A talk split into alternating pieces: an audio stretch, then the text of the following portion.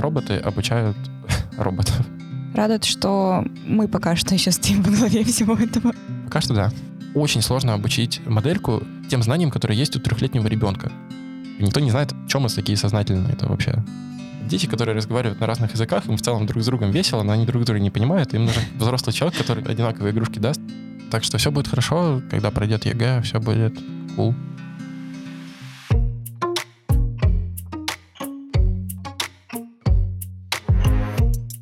Всем привет! Вы слушаете подкаст «Мама инженер» и с вами Полина. Соня. Сегодня у нас в гостях Паша Попов. Мне очень приятно, на самом деле, о том, что ты здесь, потому что мы когда-то с тобой учились вместе, и вот спустя примерно 10 лет мы встречаемся здесь и записываем подкаст. Для меня это удивительно. Ты вот написал, чем ты занимаешься, но написал на английском. Может, на русском? Да, я могу перевести. Я сейчас работаю в альянсе компании Deloitte и NVIDIA. Я Solutions Architecture.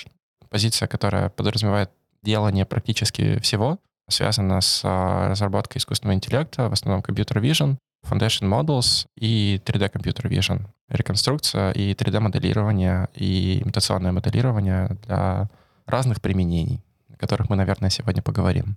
Если честно, понятнее не стало. Ну смотри, а, например, одна из моделей, которые мы делаем, а, мы помогаем исследованию предсказания погодных условий с помощью новых типов моделей. Раньше погоду предсказывали с помощью математических моделей, вычисления которых там требовало нескольких дней на большом компьютере. Вычисления эти были через э, другой математический аппарат, когда тебе нужно было предсказывать э, что-то на основе там данных с датчиков, аппроксимизировать это все довольно сложными формулами. Сейчас, э, там в том числе NVIDIA сделала модельку, которая называется ForecastNet. Она, по сути, просто берет все данные, все исследования погоды за там, 40 лет, учится на том, как погода изменялась там, каждый день, и предсказывает на основе этого на следующие там, 10 дней погоду просто по картинкам. И вместо того, чтобы делать это примерно там, несколько дней на суперкомпьютере, это работает на ноутбуке за одну секунду. И у тебя получается 95% точности предсказания погоды на 10 дней, то, что раньше занимало там неделю. Мы работаем с а, собиранием данных, мы работаем с качеством данных, мы работаем с тем, как и кто будет применять эту модель. И конкретно моя задача, я занимаюсь связью научной среды и среды и бизнеса. Как научные разработки, которые выходят из лабораторий, в том числе NVIDIA, как они попадают, собственно, в продакшн, в бизнес, как и где лучше применить какую модель. Мы находимся как бы между вот этими двумя мирами, и это все связываем. Вот теперь стало понятнее. А за счет каких технологий это получается делать? Технологии разные. Я, наверное, лучше расскажу про что я же занимаюсь, потому что это достаточно такая огромная сфера. Любая сфера сейчас затронута изменениями в искусственном интеллекте. Последний год-полтора, когда появились language models после там релиза ChatGPT, но в сфере это используется достаточно давно, и можно взять любую сферу, и она скоро будет э, инженерией, то есть там от биологии до предсказания погоды, до исследования новых материалов, до там, генерации текстов, генерации картинок.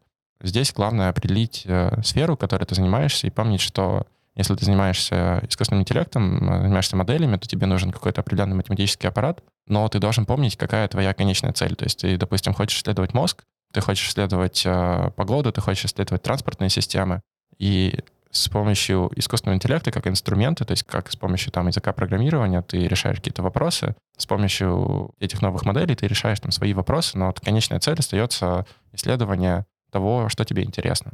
Для этого существуют все эти модели, для этого они делаются, для этого люди разрабатывают это под конкретные задачи, и сейчас это уходит к тому, что все эти задачи слопываются в одно, потому что когда там нам вот э, в школе с Полиной рассказывали про математику, нам говорили, что в целом как бы все одно и то же. Если вы знаете математику, вы ее можете применить э, к любой сфере. И как бы в школе мы это все прослушали, естественно. Ну, я а... любимая математику, я считаю, что это мой любимый предмет со школы. Ну, у меня тоже, но у нас там были вопросики. Но как бы к этому нужно прийти и понять, что в целом в мире все одно и то же, все основывается на математике, любая сфера, ее можно свести к какой-то алгоритмизации, там, от э, архитектуры даже. То есть я занимался какое-то время параметрической архитектурой, это когда ты проектируешь э, какое-то архитектурное сооружение или транспортную систему, и ты проектируешь не конкретный рисунок или чертеж, ты проектируешь это в плане логики. Ну, смотри, один из примеров, который я делал на бакалавриате еще с архитекторами. Нам нужно было построить три здания на определенном участке территории, э, который был в такой городской застройке. Нам не нужно было рисовать конкретные планы, потому что мы не знали, как подсоединить ко всем параметрам. То есть у тебя каждый этаж должен быть освещен на какой-то, на какой-то момент. Ты должен максимизировать количество этажей, которые там есть, минимизировать там какие-то транспортные потоки, максимизировать парковку. И это просто очень много параметров, которые нужно учесть. И в итоге все эти параметры можно задать в коде. То есть ты пишешь, по сути, модель, которую ты говоришь, я хочу вот на этом участке, там, 100 на 200 метров, поставить там два здания, между ними должно быть расстояние минимум 30 метров, они должны быть э, минимум там 20 этажей, максимум 40 этажей, и ты просто в коде задаешь эти параметры и запускаешь такую модель, ну, тогда это называлось Solver, такая просто математический оптимизатор, он просто берет, перебирает тебе все возможные варианты, геометрии зданий, расположения зданий, и выдает тебе 5-10 там лучших э, вариантов, и ты просто из этих 50 вариантов выбираешь э, самый лучший, который тебе подходит. А вот когда я это учил в Туме, в Мюнхене, нам говорили, что любая проблема сводится к оптимизационной задаче, когда ты знаешь э, цель, к которой ты хочешь прийти, и у тебя есть э, некоторые constraints, ограничения. И constraints, они бывают всего двух типов. Они бывают soft constraints и hard constraints. В общем, soft constraints — это те ограничения, которые ты как бы можешь нарушить, но в решении этой конкретной задачи это ничего страшного. То есть ты получишь какой-то штраф за нарушение этих параметров, но у тебя задача как бы минимизировать эти штрафы. И одновременно есть э, hard constraints, то есть это параметры, которые ты не можешь нарушить. Задача нерешаема, когда эти параметры не удовлетворены. Как бы любую задачу в математике, в, в AI, вот в солверах, то, что мы решали, применяемо там к архитектуре, к транспортному проектированию. Любая задача практически сводится вот э, к таким оптимизационным задачам, где есть hard и soft constraints, которые тебе нужно определить и которые нужно потом оптимизировать. Ограничения вы сами определяете или это тоже делает э, ИИ? До момента, наверное, вот сейчас и следующего года человек нужен как раз для того, чтобы построить правильную модель. То есть человек э, нужен как раз для того, чтобы определять э, вот эти ограничения модели. То есть он определяет конечную цель, потому что искусственный интеллект э, любого вида, он как бы пока что не особо знает, что ему делать. Это как бы инструмент, ты ему сам говоришь, что делать. Человек просто определяет вот эти параметры. задача человека, который работает с оптимизацией сейчас с искусственным интеллектом, это как раз вот определение, правильное определение этих ограничений, правильное определение цели вообще, что мы делаем. И только потом мы уже берем какой-то математический аппараты или там аппараты искусственного интеллекта, какие-то модели, и с помощью них решаем задачи. То есть это вот о чем я говорю, что тебе нужно знать, что конкретно ты решаешь, чтобы это решить с помощью какого-нибудь linear programming или LLM.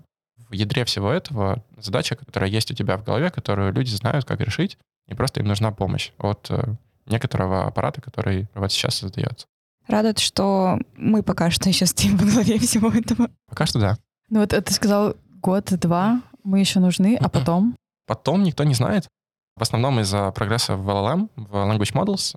Тут как бы можно плавно рассказать о NVIDIA. Одна из последних моделей, она отвечает за постановку задач для тренировки роботов.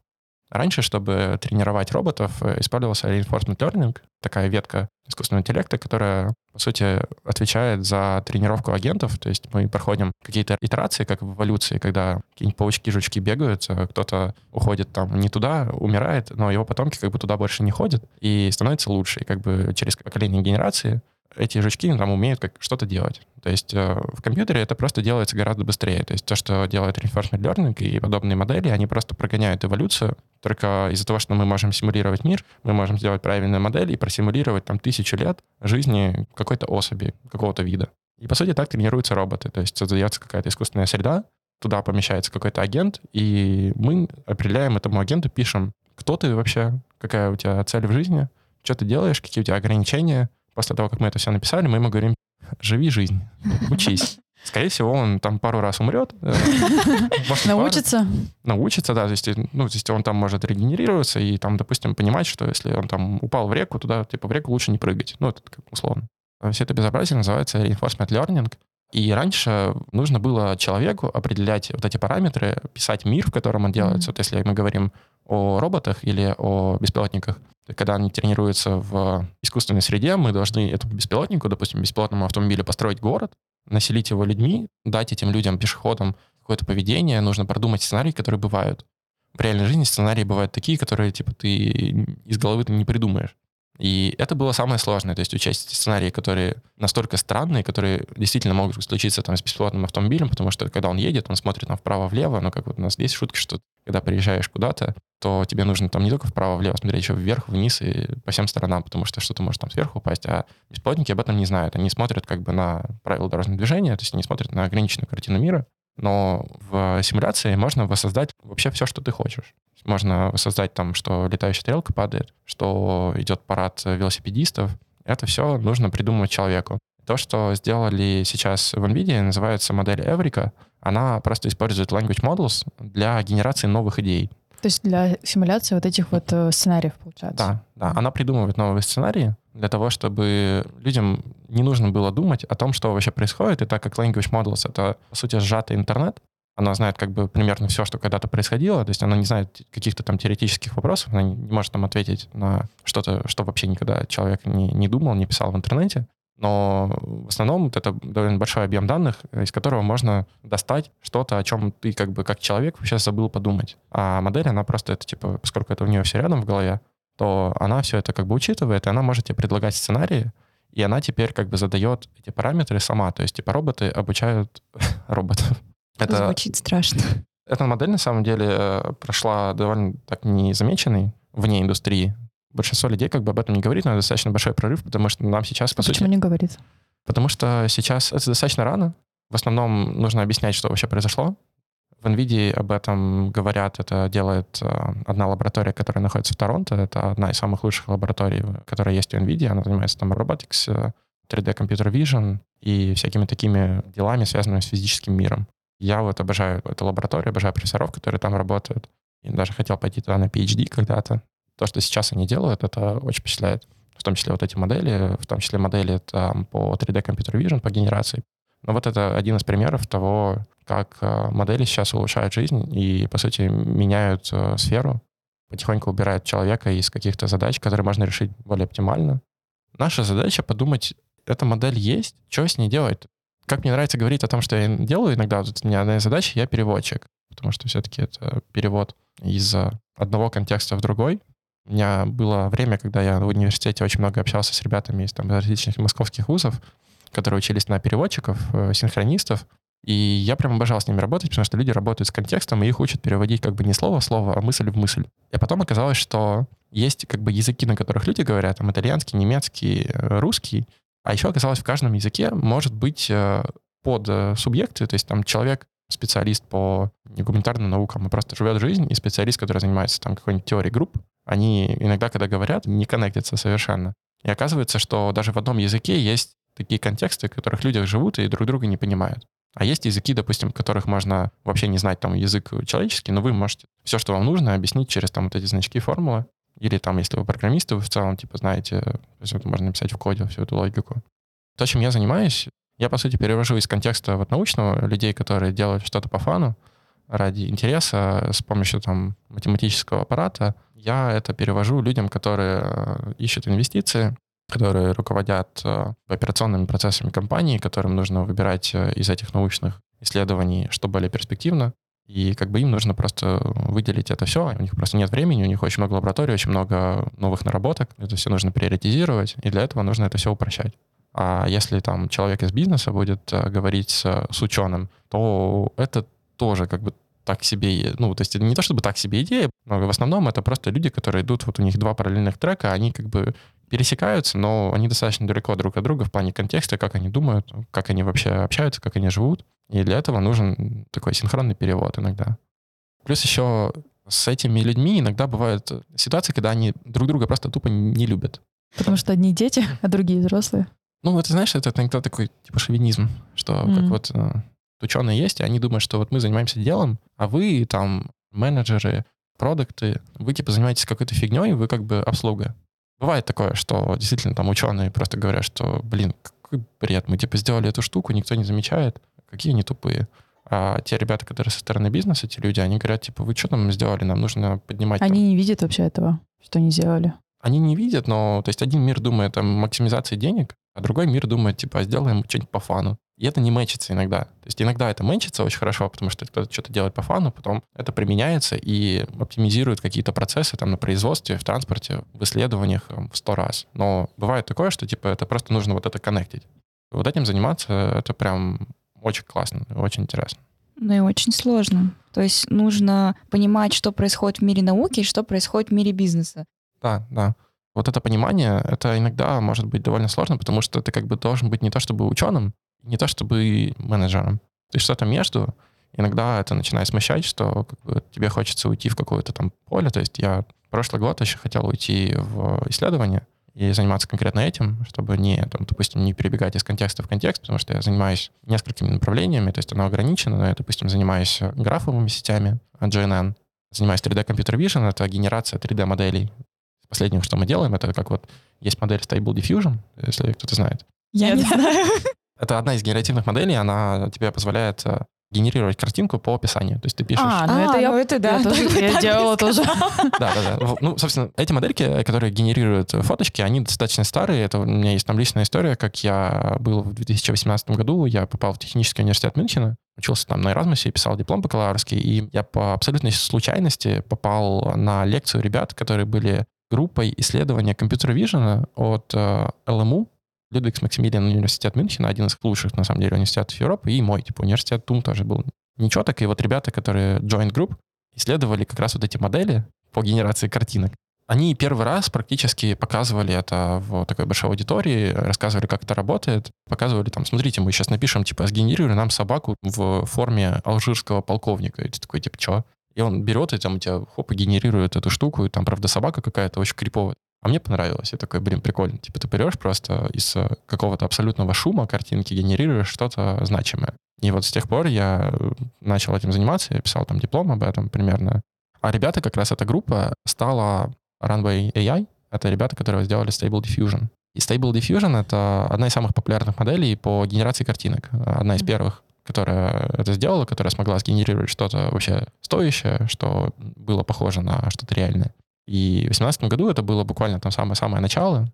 А сейчас это то, о чем вся индустрия говорит. То, чем все уже пользуются, мне кажется, многие... Да, даже на таком типа обывательском Да, да, уровне да, да. уже есть и Да. в свободном доступе. Да. Вот это как раз интересная тема о том, куда это идет. То есть это вышло с генерации песиков, но эта модель берет на вход какие-то данные. В том случае это текст. То есть описание собака, не знаю, студия, девушка там в форме. Все, что у тебя фантазия прикажет, ты все можешь написать. Но потом это все преобразуется в некий сигнал. И потом из этого сигнала генерируется картинка.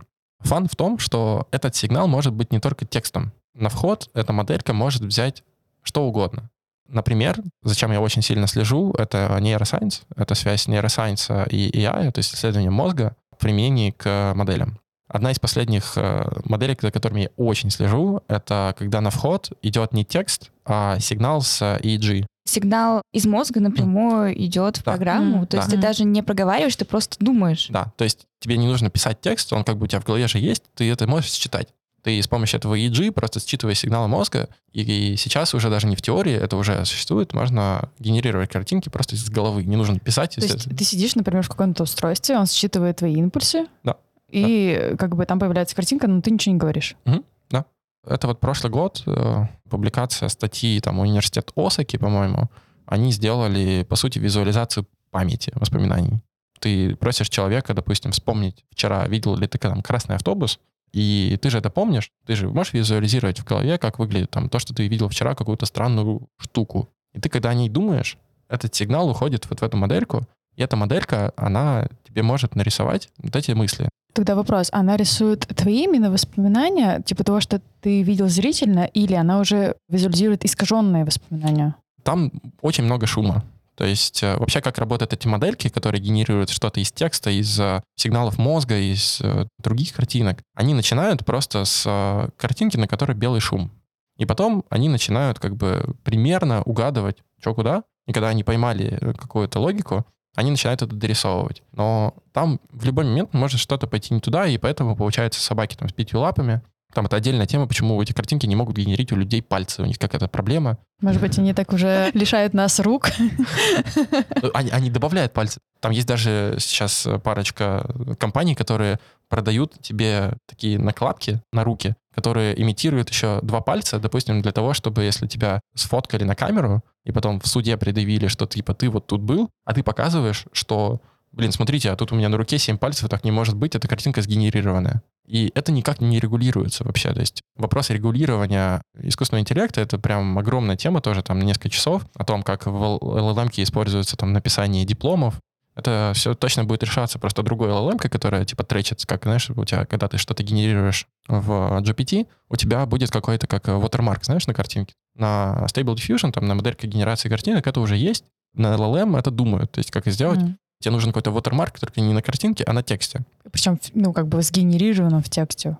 Да, то есть, который mm-hmm. еще сложно оттуда вытащить. Да, да, да. Текст — это просто набор слов, но там тоже ведется исследование, это одно из самых таких крутых направлений, то есть как сделать так, чтобы модели оставляли какой-то след, чтобы другая модель могла понять, что типа вот этот текст был сделан там какой-то другой моделью. Вот, но возвращаясь к картинкам там из мозга, главное получить хороший сигнал. Вопрос как бы не в модели, модель возьмет любой импульс и преобразует его. Вопрос, насколько хороший импульс. Там, конечно, тоже может быть модель, на вопрос, насколько хороша модель, насколько она может взять любой импульс и его преобразовать. И вот как бы она, с одной стороны, считывание сигналов, с другой стороны, преобразование сигналов. И они двигаются, вот это отдельные там команды исследователей, они двигаются навстречу друг другу. Одни улучшают способы снятия данных э, с мозга, а другие улучшают модели, которые понимают эти сигналы. И через какое-то время они просто встретятся, и я думаю, что достаточно просто будет, можно записать свои воспоминания в модельку, которая генерит не фотку, а сейчас уже там есть хорошие модельки, которые генерируют видео. Что видео — это же последовательность картинок. Как бы в целом не проблема просто научить модель там делать, ну, ты сделал картинку, ну, типа, сделай еще картинок. типа, они в целом не отличаются, и получится видео. Это как омут памяти из Гарри Поттера. Я на самом деле сейчас вообще думаю о том, что вот, ну, в психологии мы же работаем часто с воспоминаниями, и как это можно клево применить. Я вот тоже задумалась о, о применении, о да, том, где да. это может быть востребовано применение, вот как раз э, нужно об этом сейчас думать, потому что ты сделал крутую штуку, ты можешь записывать воспоминания. И чё? Вот он ребенок. Типа записал, на полочку положил, потом там захотел пересмотреть. Да, но это как бы не функционально. Не функционально, да. То есть ты не знаешь, как это применить, но ты знаешь, что как-то это точно применяется, надо просто работать дальше. Вот это одна из вещей, когда пока что как бы точного применения нету, но оно абсолютно интересное. Я могу рассказать, на самом деле, один стартап помогает э, человеку использовать его возможности осознанные сны. То есть э, есть люди, которые во сне понимают, что они во сне. Там есть разные, разные грани. Я такое бывало. Да, тоже. У тебя бывало? Да, да, да. А вы прям понимали, что вы во сне? То есть... Да, да, я могла типа моделировать реальность в своем сне. Да, я тоже это управляла. Вот вы потом мне напишите, ребята собирают датасеты от сигналов мозга людей, которые это делали, потому что это не часто. Большинство людей это испытывали там раз-два в жизни. Я довольно часто во сне понимаю, что я во сне, но я не могу управлять как бы курсом событий. Я, я знаю, что я во сне, я понимаю, что происходит какая-то дичь. Я такой, типа, и чё, но я зритель, я не могу менять реальность. О чем я говорю, есть э, стартап, э, они создают э, систему, которая позволит человеку входить в это состояние сна с помощью сигналов. И с помощью нее вроде как можно написать модель, которая позволит человеку спать и управлять реальностью. И тут как бы вопрос, что с ним делать.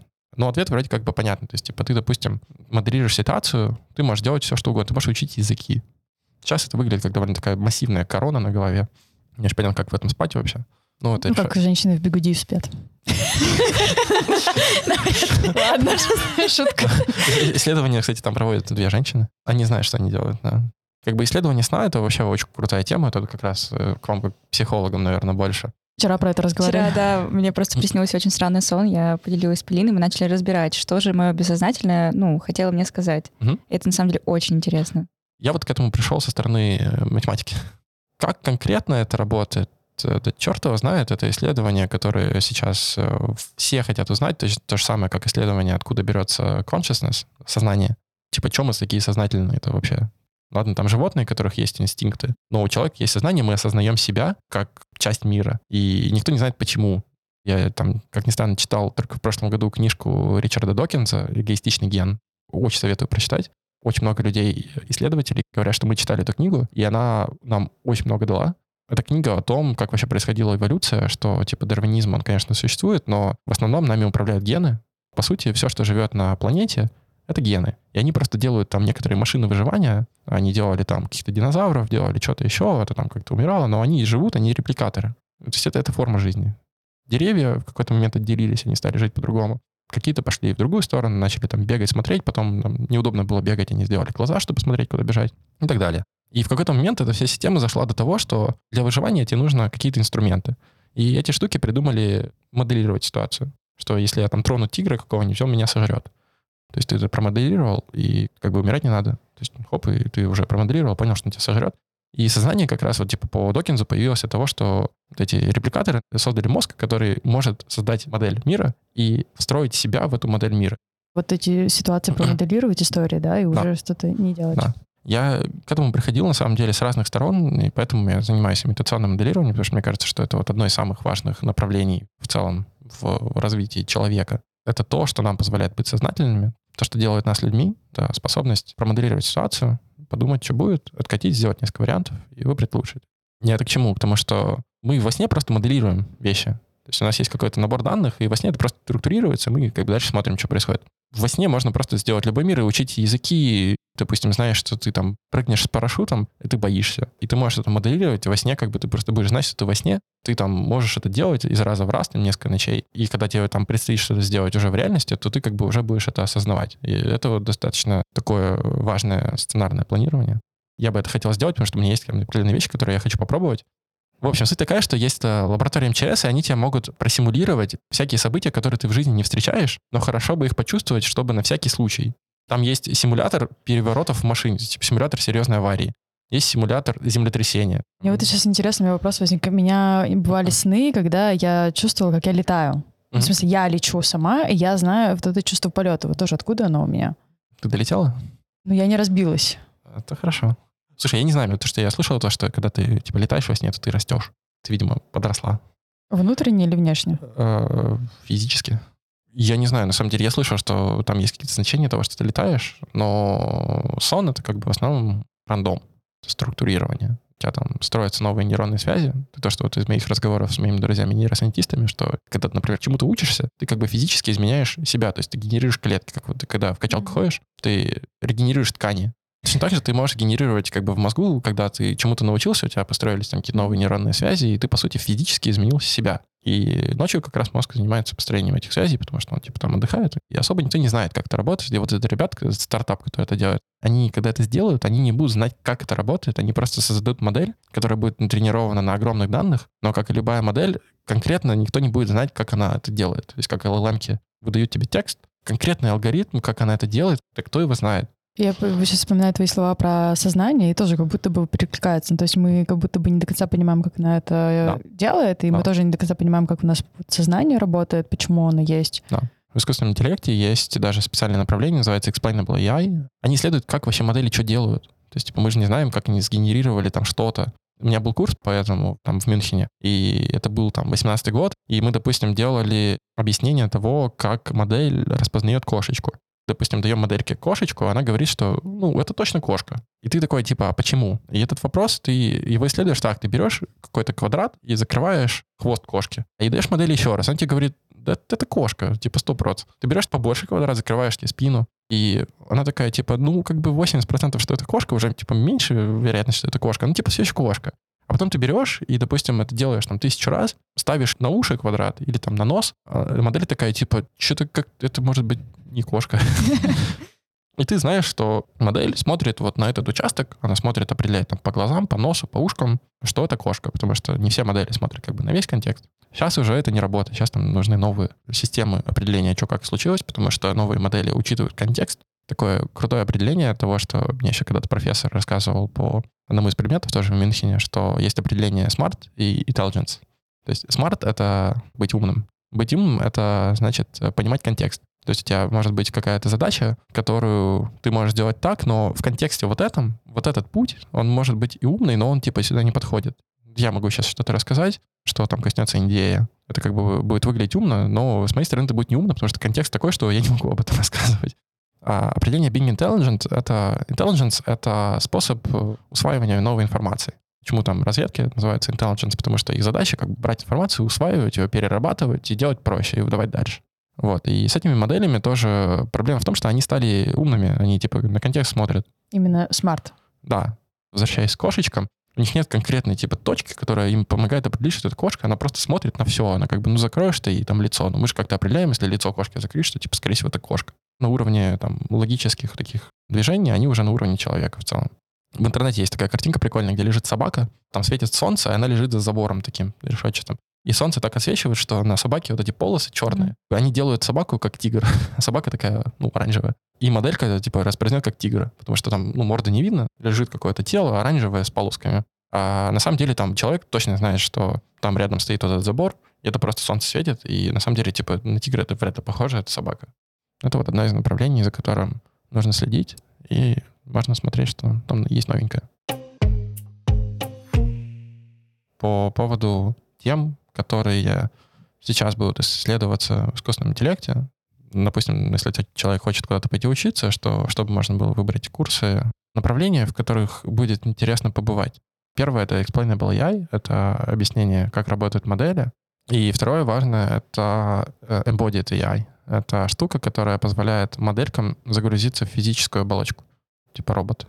То, что вот там Маск делает с его там Теслоботом. Конец прошлого года очень много компаний начали это делать, а делать гуманоидов, потому что раньше это считалось, что это тупо. Концепция такая, что у тебя одна задача, один робот. И для этого нужно было просто очень много роботов на разные задачи, потому что их много. А с, а с другой стороны, как бы мир создан для людей, и можно сделать просто одного, который будет как человек, и тогда как бы нам не нужно будет все это подкручивать.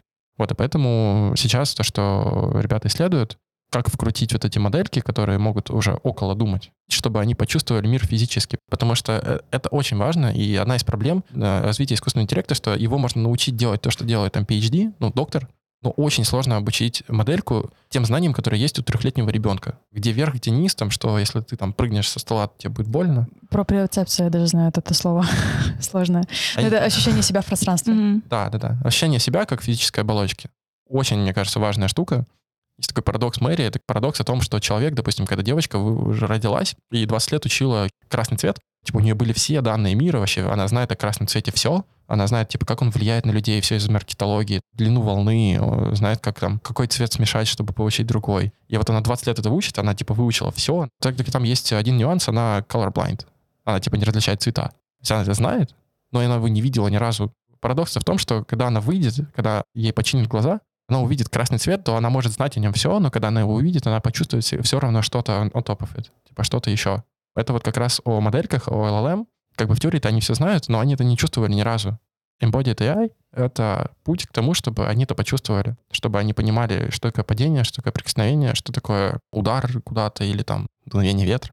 Это вот одно из направлений, с которым я работаю в NVIDIA. Я, к сожалению, там не со стороны науки, но я там со стороны кода залетаю иногда. Это как раз то, что мы создаем виртуальные миры, в которые мы помещаем роботов. То есть для роботов в целом нет разницы между реальным миром и симуляцией, которую мы создали, потому что мы ему говорим, ты в реальном мире, мы можем воссоздать гравитацию, то есть, типа, если там прыгаешь, то ты падаешь, если там ветер дует, то у тебя сенсоры так реагируют. Проекта Isaac Sim, это часть э, проекта Omniverse э, в NVIDIA, он занимается как раз вот тренировкой роботов. Там можно воссоздать тысячу вариантов роботов и миллион вариантов окружающей среды. И ты просто делаешь ему, и он там живет свою жизнь тысячи, тысячи, тысячи лет с помощью суперкомпьютера. Это все высчитывается. И потом, в итоге, когда мы типа сознания этого робота берем, вставляем в физическую штуку, он начинает ходить по реальному миру, и ему-то ничего не изменилось. Он типа ходил там уже тысячу лет по этому миру. И в целом он уже довольно прошаренный в этом. Столько преисполнился в своем сознании. Мне уже этот мир абсолютно понятен. И я здесь ищу только одного — покоя, умиротворения и вот этой гармонии. Интересно, что сейчас происходит, по крайней мере, у меня на работе. Это вот работа с uh, Isaac Simulator. Типа это все называется джим, тренажерка. Они тренируются в этой тренажерке, а потом выходят в реальный мир и занимаются своими делами. Это помогает uh, моделям, собственно, почувствовать, что вообще такое мир, как с этим работать. Тут тоже вопрос, типа, зачем это делать? Например, там одно из применений — это Amazon, логистика. В Амазоне там все склады уже давно, там у них есть э, свои модельки роботов, только они там ездят как такие робопылесосы. А сейчас они типа внедряют новую модельку роботов, которая, по сути, как человек, она может там куда-то залезть, что там вытащить. Вот и они тоже тренируются там и, наверное, последнее, что есть интересного, это улучшение трансформеров, это вот модели, которые позволяют делать language models, и поиск новых архитектур. В этом плане, наверное, есть один человек, которого мы с тобой тоже знаем, который занимается этой сферой, Максим Жданов. О. Да, он сейчас тоже этим занимается, он в Амстердаме научный сотрудник. Он мне так говорит, что, типа, знаешь, я вообще не считаю, что трансформеры — это архитектура, которая, по сути, поменяла мир сейчас с помощью моделек. И я не считаю, что это конец, что есть модели лучше. Мы их не знаем, но, вероятно, типа надстройка над этим или вообще другая архитектура еще раз изменит все. А мы можем поговорить немножко про компетенции? Ну, я вот просто сейчас ставлю себя в позицию подростка, допустим, да, в 10-11 классе, и, ну, мне это очень интересно, я даже умею программировать, вроде с английским языком у меня в порядке, там, математика, физика тоже. Вот, что мне еще надо? На самом деле математика нужна, зависит от сферы. То есть нужно понять, э, что ты хочешь делать. Да, нужна математика. Не нужно быть отличником, на самом деле. Я, типа, по математике, там, стройки на четверку перебирался в школе. Это все нормально, это есть время. Наверное, физика. Но, допустим, если ты хочешь заниматься нейросайенсом, биология, тут вопрос не в глубине, скорее, знаний, а в широте. По крайней мере, как я делал, я, скорее всего, не был каким-то экспертом в конкретной определенной области. Мне просто было интересно все от э, транспортного планирования до исследования мозга. Когда ты это все изучаешь, ты начинаешь по всему идти глубже, и потом ты как приходишь к тому, что типа оно все одно и то же. Как работает город, так работает мозг, так работает социальная система. Это все очень похоже. Я поражалась, когда, ну, мое первое образование физико-технологическое, mm-hmm. я перекладывала законы физики на законы психологии, которые мне рассказывали mm-hmm. же, когда я училась на психолога. Очень все схоже. Да психологии не было теория, что типа это больше на термодинамику похоже. Да, да, да, да. Оттуда я много хватало прям вот эти вот законов, да, да. да. В школе, я думаю, что всем нужна математика, но тут как бы проблема в том, что это как повезет. То есть математика, она реально в основе всего, но до этого надо дойти самому как-то. По учебникам это не очень понятно, когда читаешь учебник, какие-то формулы, что-то непонятное вообще, что-то происходит, очень скучно. Но потом, когда ты, типа, живешь жизнь и понимаешь, что типа, все как-то очень похоже, а потом ты понимаешь, что есть... Это двоичный код. Ну, не двоичный, а, типа, есть там какая-то теория, вот теория системы очень крутая штука, синергетика, теория сложности теория хаоса. Это все. Для этого нужно набрать какой-то математический аппарат, то есть нужно знать, там, как читать формулы, нужно знать, как читать э, статьи, нужно читать учебники. Я бы, наверное, советовал читать э, уже сейчас какие-то статьи по тому, что интересно. Это все доступно. Есть там архив, э, орг сайт, там, на котором можно просто взять, прочитать все, что угодно и быть довольным. Тебе главное сделать так, чтобы тебе повезло с людьми. Мне очень повезло с там, некоторыми профессорами и очень повезло с шефами на работах, которые там очень всем интересовались. То есть, типа, главное, чтобы тебе было интересно. Когда ты знаешь, типа, ты можешь прочитать что-то, там, засесть на ночь, то есть сесть там в 10 вечера и потом по ссылкам в Википедии проходить там по какой-нибудь теме, и ты такой поднимаешь голову, у тебя 5 утра, и ты такой, черт. Но было прикольно. И не потому, что тебе надо, а потому что тебе интересно было реально. Вот когда ты попадаешь в такую штуку, то, наверное, следует задуматься, вот это посмотри, о чем ты просидела до утра, и тебе, скорее всего, это интересно. И, наверное, стоит э, как-то с этим уже работать. Тут, наверное, еще такой point, что язык нужно знать английский, с русским можно, с русским, ну, меньше просто данных, а дальше там зависит уже от, от того, что ты хочешь там изучать, потому что есть какие-то хабы, в которых э, что-то будет интереснее, скорее всего, китайский. И потом с помощью языков, с помощью вот этого интереса просто самому там после школы смотреть. Единственная есть проблема, мне кажется, с ЕГЭ, потому что 10-11 класс люди проводят там подготовки к ЕГЭ, которое абсолютно такое. Помню это время. Там сама система, что у тебя есть один экзамен, который решает твою жизнь, и ты как бы год вообще ничего не делаешь, готовишься к нему, ну, как-то это жестковато. Как мне кажется, там экзамен должен быть, 70%, а, допустим, mm-hmm. оценки будет экзамен, а 30% это какие-то олимпиады, какие-то активити, там, начиная с 9 класса. Ну, чтобы... такое же есть, по-моему, или уже не сохраняется. В плане того, что если ты там активный олимпиадник, mm. ты все-таки можешь там поступить в какой-то универ, там, например. Только если ты прошел на региональный уровень. Да, но там тоже, то есть, видишь, у тебя есть одна олимпиада, которую ты прошел, выиграл, тогда все, ты можешь забить на ЕГЭ. Наверное, если бы я сейчас со своими знаниями был там в девятом классе, я бы просто там фигачил олимпиады, Олимпиада — это кайф в этой системе, но вот как бы вопрос к тому, что если нет, то у тебя ЕГЭ. Надо просто готовиться к нему. Это такая система, то есть это нужно пройти, выйти из этой системы, где есть ЕГЭ, и дальше у тебя там целый мир. Можешь поехать учиться куда хочешь, э, учить, что хочешь. У тебя интернет есть, все все есть. Я думаю, что это вот знание и понимание того, что ты хочешь, куда ты хочешь идти, оно как бы основополагающее. От этого уже можно развивать дальше. А что мне для этого нужно? Какой должен быть стартовый капитал, какие мне нужны языки, какие мне нужны знания. И вот так вот можно наращивать. Ну, я бы не сказал, что тебе нужно знать конкретно, что ты делаешь, то есть это сложно. Ты должен знать... Это же путь определенный, мне кажется. Ну, вот как бы вот даже то, что да. ты сейчас рассказывал, Паша, ну, то изучал все, там, от машин, там, условно, до да. вот, э, биологии. Но вот постепенно, постепенно ты как бы выбираешь... Да, это, знаешь, как это вот эти модели, которые картинки генерируют. То есть ты начинаешь mm-hmm. с какого-то шума, ты двигаешься просто туда, потом из этого оно как-то натурально появится. То есть ты, ты поймешь, что там, ну, вот это вот интереснее, вот это интереснее. Есть направления, конечно, из которых проще уйти.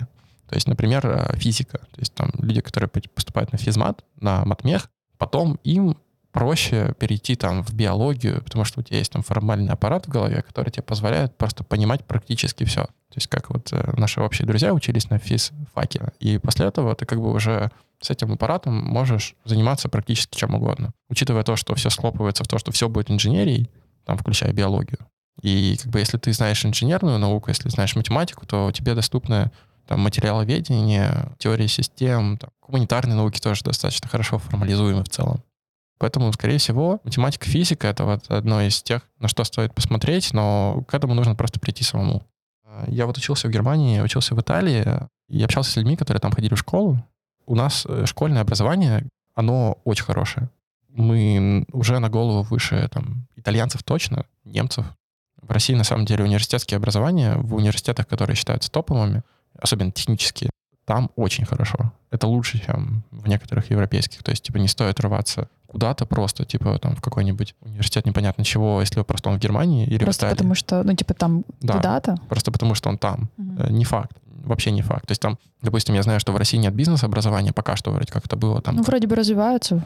Ну да, и, и развивается все очень достаточно хорошо. То есть, типа, сейчас уже а, университеты там топовые технические, они на уровне хороших топовых университетов, наверное, Италии. Так что все будет хорошо, когда пройдет ЕГЭ, все будет cool. Сегодня у нас в гостях был Паша. Вы слушали подкаст «Мама инженер», если вдруг вы забыли и вообще отключились от мира после стольких сложных слов. Правда, я сейчас так тоже преисполнилась, э, стала задумываться о том, где же эти связи, потому что пока я их не вижу, но мне стало интересно, где вот эта вот связь психологии, там, не знаю, физики. Вот тоже для меня определенная пища для размышлений. Всем спасибо. До встречи на следующих выпусках.